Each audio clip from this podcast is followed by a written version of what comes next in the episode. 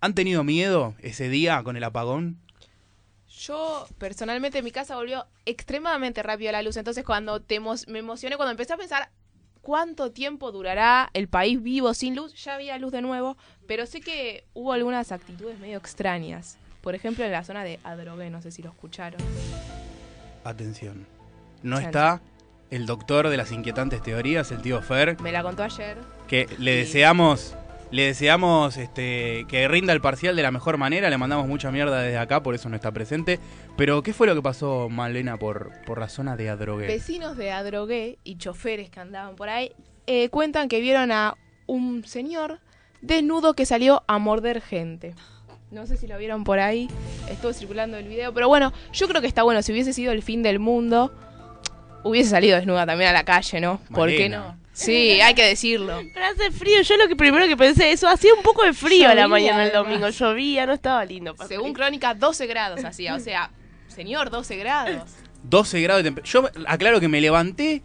Lo primero que vi fue el mensaje de Martina, luz apagada, todo ese contexto, lluvia, frío.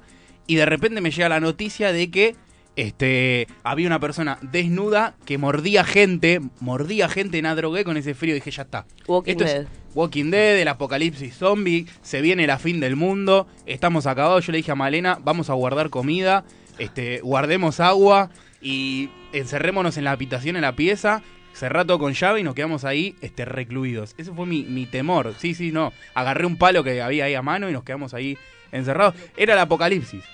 Todo Eh, por un mom- todos por un momento consideramos que empezaba el fin del mundo, ¿o no? Admitámoslo. Javito, no, el hermano. Jaito, te quiero, te mando un saludo. Yo creo que el más sensato. ¿Cuántos años tiene Javito? Tiene 11 añitos. 11 años fue el más sensato de todas las personas que estamos aquí y allegados, porque tuvo una interesante teoría, Javito. Sí, Jaito se despertó y dijo, vio que no había luz. Le conté yo porque estaba muy emocionada con esa noticia. Y me dijo, no, nos atacan los estadounidenses. Esa fue la reacción de mi pequeño hermano. Creo que fue lo más sensato de todo, este, y tiene relación. Después más adelante vamos a desarrollar este, de una manera un poco más seria el apagón y, y ahí hay alguna relación ahí. ¿Y cuánto dijimos que tiene, Javito? 11. Fíjense, la mentalidad más adulta de todos los que estamos aquí presentes. Pero en caso de apocalipsis zombie, rompa el vidrio, ¿sí?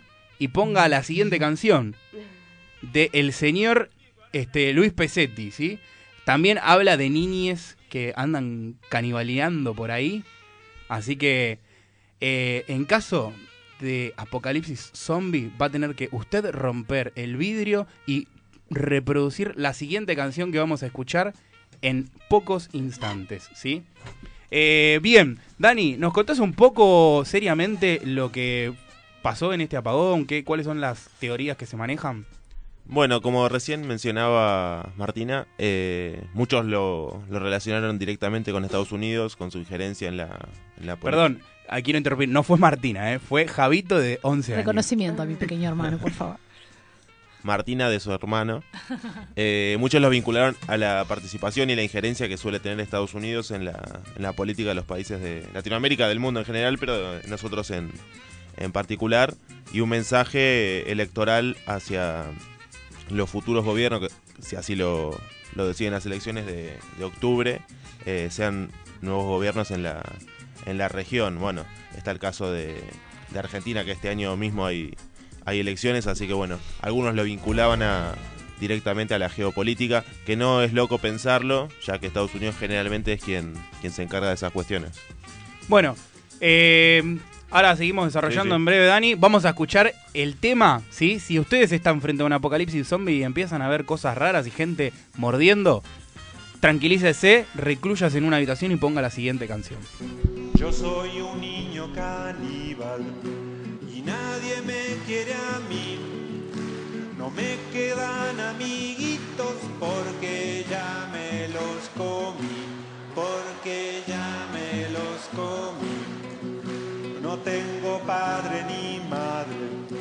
tampoco tengo hermanitos. No tengo tíos ni tías, tengo muy buen apetito, tengo muy buen apetito. Nunca me río, nunca juego, vivo alejado de la gente, ni abro la boca ni sonrío, estoy cambiando los dientes.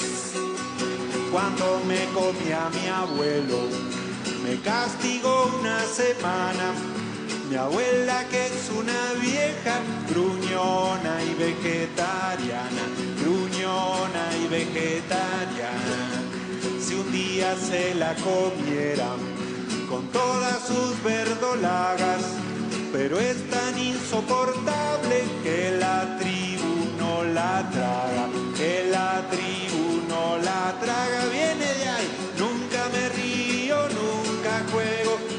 alejado de la gente, ni abro la boca ni sonrío, estoy cambiando los dientes, le pido a los reyes magos un poquito de ketchup y muchos exploradores para cambiar el menú, para cambiar el menú.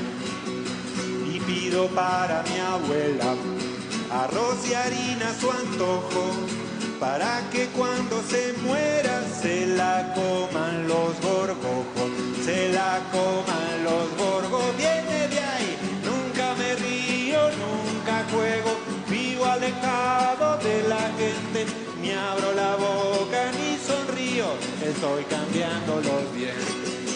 Nunca me río, nunca juego, vivo alejado de la gente, ni abro la boca estoy cambiando los dientes.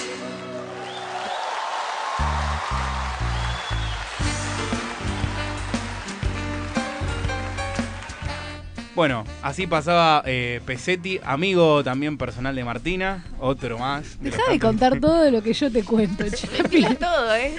tengo, tengo que empezar a cuidarme con lo que te digo. Y acá tengo un poder que es el micrófono y puedo empezar a ventilar un montón de cosas. Sí, mira, yo puedo empezar a hacer lo mismo, así que te digo que Vamos, te cuides. entonces. Chapu, chapu. Claro, chapi chapi, dale. Vamos entonces con Dani, sí.